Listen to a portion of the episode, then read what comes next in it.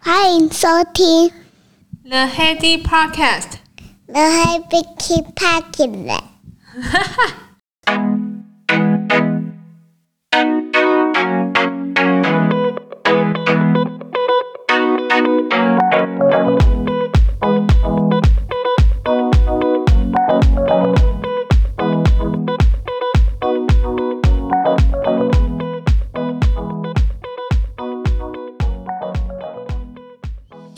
欢迎回到 The Heady Podcast。这几个礼拜，我们尝试了 Parents Group，就是有点类似像共学团体的概念，蛮新鲜的。老实说，对我来讲，以往都是我们自己带小孩。后来我发现共学有一个好处，诶，就是你可以用一倍的精力换取三倍甚至更多的空间跟资源。那我觉得这是一个很不错的机制。就是现在的社会好像。其实团结力量大，你一个人要做好多好多事情才可以给达到这样的效果。可是你一群人在做的话，那你就可以缩短的时间，而且每个人的专长也不一样，能够给小孩的刺激，我相信也是非常不同。我们就找了三个家庭，然后大家背景也不太一样，唯一的共通特点就是小孩子年纪差不多，就约莫是大概。呃，同岁数或者是一岁之间的差距，那佩琴在里面算是最小，她其实可以跟就是两个两个姐姐就是一起学习，我觉得也是蛮好玩，也开始会期待说什么时候会再跟两个姐姐一起玩。因为他们就会觉得说这个很像在玩游戏，不太像上课。像这礼拜就是我带活动嘛，我就找了 YouTube 的科学教学影片哦，带他们玩一下。都没想到，其实带起来他们真的会觉得哇哦，好神奇哦。其中一个第一个是蝌蚪水上漂浮画，他就是把那个麦克笔。涂在瓷盘上面，大概等待三十秒之后，它干了之后，就可以用水让它的那个呃麦克笔的纸类纸类跟水不互溶，所以它会慢慢的分离那个画跟盘子，盘中的蝌蚪就会慢慢飘起来，小朋友就觉得很惊奇。这是第一个。第二个话也是，就是它水上漂浮，就是用那个色纸折成花朵的形状，然后让叶子内凹，借由虹吸的作用，它会慢慢的展开，就很像真的开花一样。小朋友说：“哇，真的是开花哎！”这些资源也是因为要教他们，所以我才去找。要不然，其实平常没事，我如果跟佩琴一对一，其实我也不会。费这么多心思去想这些事情，这样就变成是说，我自己在带他们的那一次活动的时候，就也会相对的自己也会有学习成长，那小朋友也会觉得很开心。那另外两次，我就可以翘二郎腿看电视，跟其他爸妈聊天，所以我觉得是一个不错的机制啊。那如果说你们有类似像小朋友的话，也是可以。参考这个模式，不只是小朋友的共学啊，像很多的读书会啊，跟呃社团，我相信也是这样的道理啊。因为你一个人如果对这件事情有兴趣，或者是你想在这方面有所成长，你一个人在慢慢摸，还是呃没有请教人的状况下，没有跟人交流状况下，进步一定是相当缓慢。那你倒不如找一群志同道合的好朋友，大家轮流主持相关主题的活动。那这样子你参加起来，你就不会，呃，每次觉得好像每次都有很有压力，都要自己准备啊，因为那是轮流的嘛。团结力量大，然后在这个时代给大家做个参考。上礼拜我跟 Jason 上台北上了一日专案管理的课程。这个专案管理课程是从我的资讯是从大人学那边，就他的 Podcast 呃得知说哦、有有这个一日专案管理的课程。主要我想学的应用是想说，诶，公司其实在去年我我有执行过。类似像这样子的专案，可是我那时候也是照着自己的呃排程跟照着照着自己的规划在走。那我就想好奇想了解一下，说到底有没有比较系统化的做法？那如果下次遇到类似的专案啊，那就可以去做一个就是应用跟学习。上礼拜去上了这堂课，那有一些心得可以跟大家分享。有兴趣的话，请继续收听。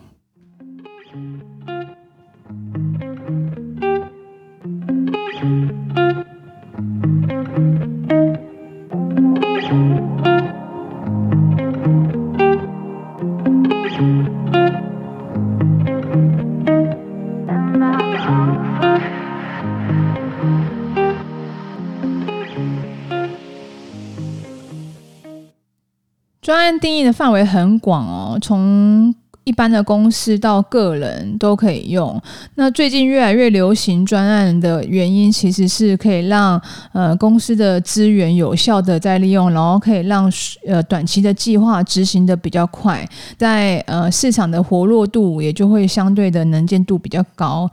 是一个比较弹性的一个短期的计划，怎么说呢？所谓短期，大概就也不是永久性，就可能类似像短到一两个月啊，长到三五年的专案都有可能，可大可小啊。专案比较不太像是平常公司的编制，比如说业务部、公关部、财务部这样子的呃一般的编制，它是可能类似像一个活动、一个呃一个计划。它需要跨部门的整合，那这个整合如果没有一个人出来去做规划跟确认 milestone 的话，那这样子可能会这个专案会做了很久，或者是或者是多头马车，就是各个部门有各个部门在意的事情，像这样跨部门的合作，在现在的公司来讲，就是。呃，因应现在的变动也蛮快的，所以跨部门合作就越来越需要，所以专案管理就越来越被大家拿出来讲。可是其实一般我们大家其实都有在做，只是缺乏了所谓的系统化。那这个系统化，我今天学完之后，我觉得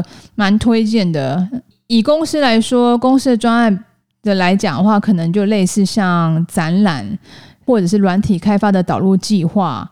再来就是新产品的上市计划，就是这种短期的一个阶段需要完成的跨部门的合作都可以。个人也有个人的专案，个人专案的话就有类似像结婚计划专案啊，还是留学专案啊，都可以用。因为你透过专案的的方式的规划的话，让你更容易掌握你的全面的规划，然后你会知道有一些细节应该在特殊的时辰会注意得到。一个好的专案需要满足他这个方方面面的规划，这个方方面面是指人、事、时、地、物、金钱，就是这些这些。人事、实际、物、金钱其实是缺一不可，因为有的时候大家规划到后面就可能呃忘了留意到就是整整体的费用啊，还是留意到整体的时间，所以他把这些因子全部放在类似像一个 Excel 表，或者是专门的应用软体上面去做一个同整的规划。那人事、时地、物、钱缺一不可。那最重要的话，进行到第二阶层的话，就是你把这些因子都呃挑出来之后，最重要的是一开始的为什么？为什么要做这个专案？就是这个利利害关系人，他们讲利害关系人，就是说谁来开这个专案？那他为什么要透过这个专案来达到什么样的事情？这个一定要一开始先弄清楚。假设他就有讲一个例子啊，就比如说啊，老板呃，明年说要去欧洲办一个展会，他就叫 John 来，John 你来帮我规划一个明年的欧洲展会，就由你来做统筹规划。那一般人其实不会问老板进一步，然后就回家开始做什么？Google，Google 一下说欧洲展会，呃，比如说他要去的展会是哪里呀？欧洲的哪一个城市啊？然后呃，公司的什么东西啊？就开始呃，针对这个展会去进行细部的规划。可是大家都很容易忽略掉一点啊，就是老板想为什么想要去欧洲办展会？他想要透过这个展会达到什么样的效果？就比如说是增加欧洲的。客户的拓展啊，还是嗯，想要跟特别的客户进行特别的沟通的窗口的联系啊？到底是为什么他想要办这个展会？要先问清楚他的目标，因为有的人他自己回去做一一系列的规划计划之后啊，就很长。你一定有听过这种故事，就是说做好差不多之后，把计划书也写好了，就是整个。统筹好像觉得自己做的很多，很满意，很细节的部分也都注意到，然后拿给老板看，准备要请老板审核执行的时候，老板才觉得说：“哎，这不是我想要的啊！就是我想要的是什么什么什么什么。”跟他回去做细节规划，就是。方向需要做调整，那这样不是很花时间跟很累人吗？所以他说做专这种短期的专案啊，最主要是那个开启专案的这个人，他到底在想什么？他用什么来评量这个专案的好坏？要把老板想要的目标跟范围制定好。所谓的范围，就是可能他有讲了很多，就是比如说管理的专案，他如果去当顾问，去辅导各个公司，因为这种管理是比较软性，没有类似像一个实体的规格可以拿出来对说啊，这一条达到，这一条没达到，这一条达到，这一条没达到，所以它就是一个比较软性的一个服务。那这种更要把它的范围给制定好，因为你没有把把范围制定好，就永远也好像客户说什么，好像也是。对的，然后就是结不了案，范围、范畴跟目标要把它定义好，这是公司的专案来说，可能大部分都需要注意的。那对于自己来说，因为专案是自己定的，假设你想要有计划规划一个结婚的计划，那那个结婚的计划可能就是比如说，呃，场地要在哪里啊？要请谁啊？那你的呃蜜月旅行到底要怎么举办？这个都是你自己想要的嘛，所以你会问你自己到底想要什么，所以规划自己的。结果目标可能会呃把它量化之后，你也更容易掌握。这是最重要的一开头，就是要先把自己的目标，还有自己的环境跟金钱上面的限制都先把它设定好。那这样你在展开这个专案的时候，才不会白做工。最后一个感想，我觉得是最心有戚戚焉啊，就是不能说的秘密，就是衡量专案最重要的成果。因为像我们刚刚讲啊，老板或者是客户，他都会觉得说这个专案应该什么样都要好，时间也能够满足他就是规范的需求啊，成本啊也要呃尽可能的，就是用比较低的成本去取得比较好的品质啊，资源能给的他一定觉得我我给的应该是蛮多资源啊，品质啊，然后还是你技术的达成。老板他最在意的什么事情？可能他虽然他刚刚第二点他已经先把他的目标给讲出来，可是要完成这个目标跟衡量专案的最重要的成果，假设如果时间有限，跟品质的部分衡量下，到底老板在意的是什么？老板在意是时间一定要在时间内完成吗？还然后品质要达到什么样基本的成果是老板可以接受的？你要私底下就是衡量一下老板最重要的在乎的是什么？像刚刚的展会时间应该是蛮重要，因为你一定要在明年的特定的时间完成这些所有的准备。那中间的一些呃资源成本的控管，那或者是说它品质中间产出的呃展品啊，还是展品的成立啊，一定是要以时间为重啦。有的时候，当然老板会说我，我当然时间要满足啊，品质也要好啊，跟所有客户都一样嘛。就是，可是问题是你又要马儿好，又要马儿不吃草，怎么可能？大部分来讲，其实私底下一定会有一个不可以被打折的一个因子。那这个因子来讲，对你来讲就是一个专案执行的最好的一个衡量的成果。他要举一个例子是。我们的电影呢，《少年派》跟《复仇者联盟》，你觉得这两个哪一部片比较好？《少年派》它是奥斯卡得奖大，李安导演的。那《复仇者联盟》就是一个爽片啊，可是他没有得奥斯卡奖，可它的票房有达到十五亿，《少年派》只有六亿。每个人在没有讲出他的在意的事情的时候，他会先讲出结果。有的人可能他觉得说少年派比较好，那有的人就说当然是复仇者联盟比较好啊，就是爽片，就是很过瘾这样。所以他其实没有讲出背后的原因，就是说选少年派的没有讲出来的那个背后者的原因，他可能没有注意到，他其实在意的就是哦、这个是。呃，李安导演的得奖大片啊，是奥斯卡认证的，所以他是用这个评评估这两部片哪一片比较好的原因。复仇者联盟的话，它是如果说是以片商来说的话。他当然觉得说，呃，我当然复仇者联盟这样的模式比较好，要赚比较多钱啊。他是以票房来评估，因为他票房十五亿，相对起少年派的六亿，就是一个比较巨大的差别。所以单单就这件事情，电影的好坏，你就可以知道说，呃，原来每个人衡量的标准真的不太一样。这让我自己也有想到我们自己公司的一个案例啊，就是客户当然是觉得说也是一样，要时间时间要满足，就是进场的时间成本，他也是已经下单了嘛。然后再来他的品质当然不能打折扣啊，技术当然要服务到到位啊。我有一个故事是也是真实的故事，就是我有个设备在前两年吧，他准备要进场的时候，就是大家时间都抓很紧，进场的路线的隔板，它都要等我这个设备进去之后，它才能封起来。当它隔板开了，就是设备等我要进去的时候，就跟我们预期的时间，就是抓的时间是那个时间。后面还有很多事情要做，不能说一直开着那个门等我们。我们准备要如期交机的时候，德国的工厂寄来了一封 mail。真的有点晴天霹雳，他是他是呃，就是附上的照片说，哎，这个出厂前啊，我们发现就是它的主机板的背后的那一块的那个不锈钢板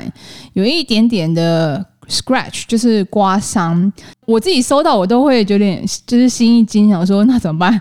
品质上面来讲，他其实工厂的意思不是要他接受这个东西，他是要讨论说，因为我们很赶，所以这个这个刮伤来讲的话，他需要再重新把那个钢板定制再装上去，需要一个半月时间。就是他就问问客户说，因为你们很赶，所以。这个部分来讲，可不可以等一个半月之后再送？或者就是因为这个刮伤是在就是主机板后面，然后也算是微小的刮伤。这个呃，你们要接受这样子出厂吗？可是就是这个是需要沟通跟讨论的。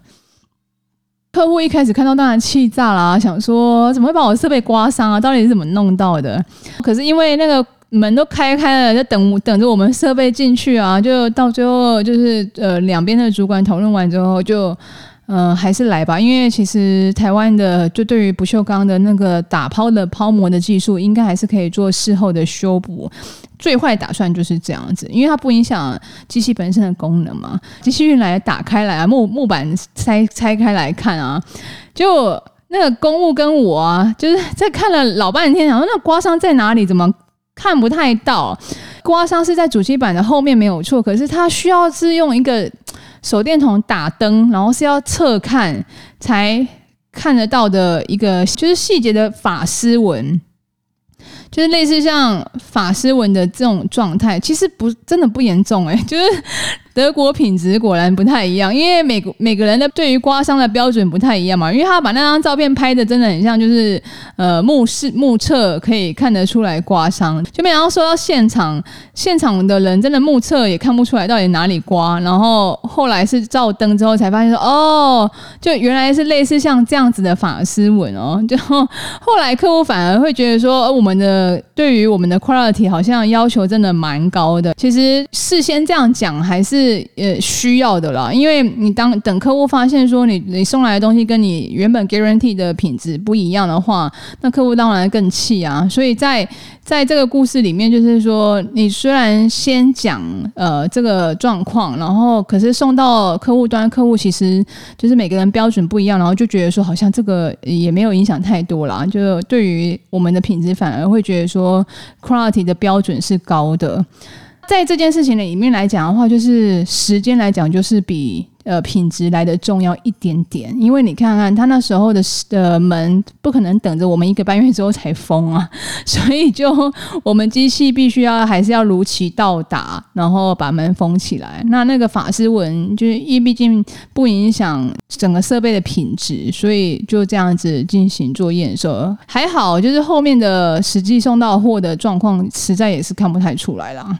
对于呃时间成本、资源、品质、技术，虽然大家都没有把话讲出来，讲得这么坦白说，说啊我的品质有打折，还是我的时间 delay，还是我的技术不到。那这个来讲的话，其实就是你要用呃专案的评估的呃方式，就是用各个方方面面去探讨，到底什么来讲是对你这个专案最重要的。再来，他就有讲到说，就是学到了专案的这些控管这些资源啊，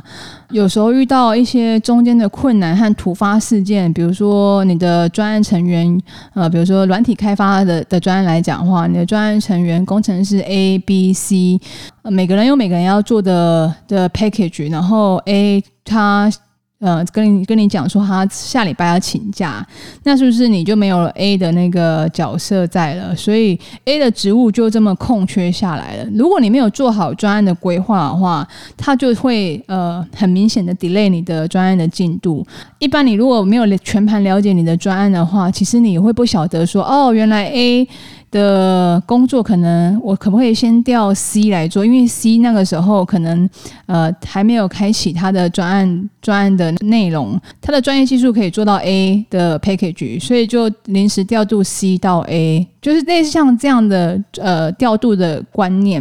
因为以前大家在做呃所谓的专案之前，专案其实我们以前每个人一定多多多多少少都有做这样的规划，就比如说短期的计划啊，应该要怎么走，应该要怎么做。由谁来做，然后顺序是怎么样？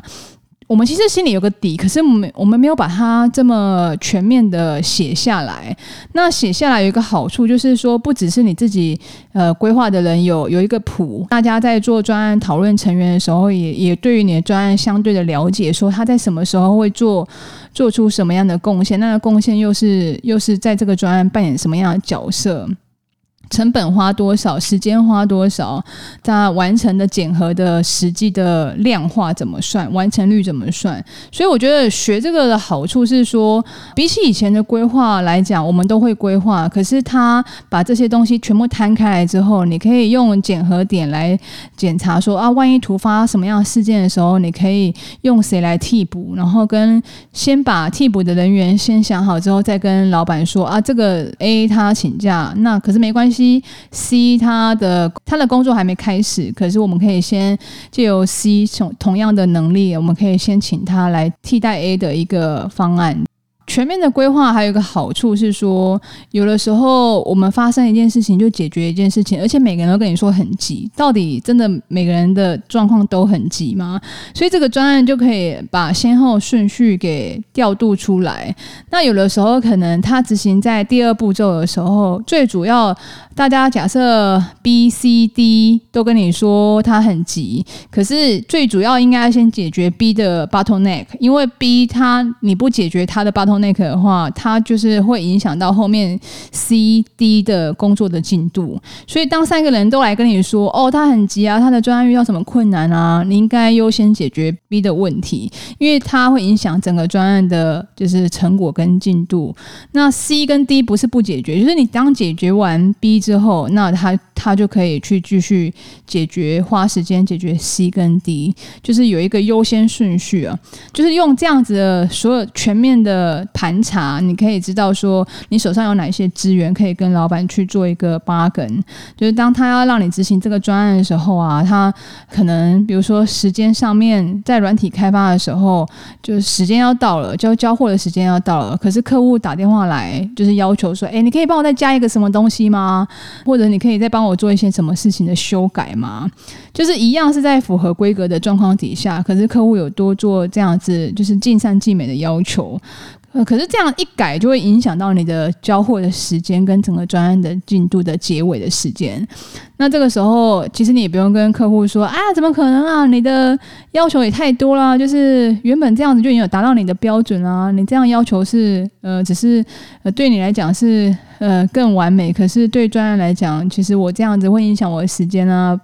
如果你跟客户做这些争执，其实客户不会晓得你的难处，那你倒不如就是跟客户说，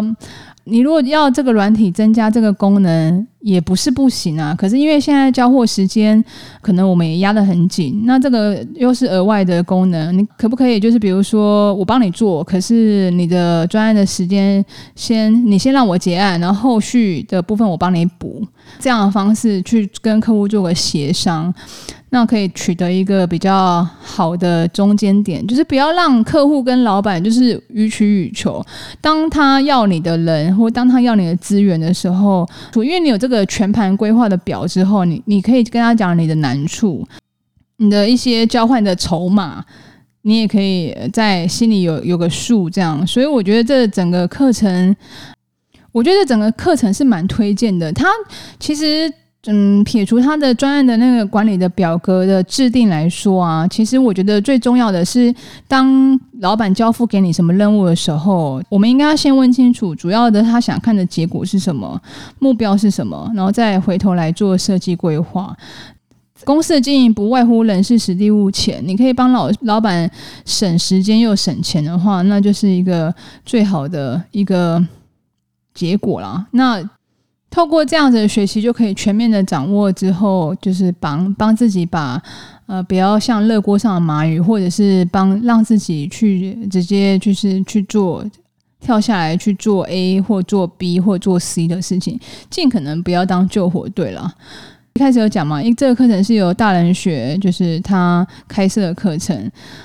我觉得蛮适合公司有常常有一些短期专案让。让你去做参加的这种公司，那呃，针对个人的你想要了解的话，其实它可以针对个人的一些呃短期的专案规划，比如说出国游学啊，还是结婚计划和呃个人规划的部分，都可以去设所谓的那个专案的进度跟掌握，可以去报名看看啦。一天下来，我觉得也蛮值得的，推荐给大家。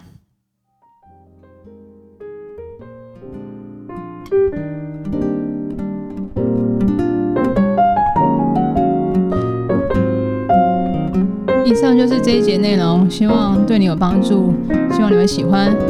那我们下周见啦，拜拜。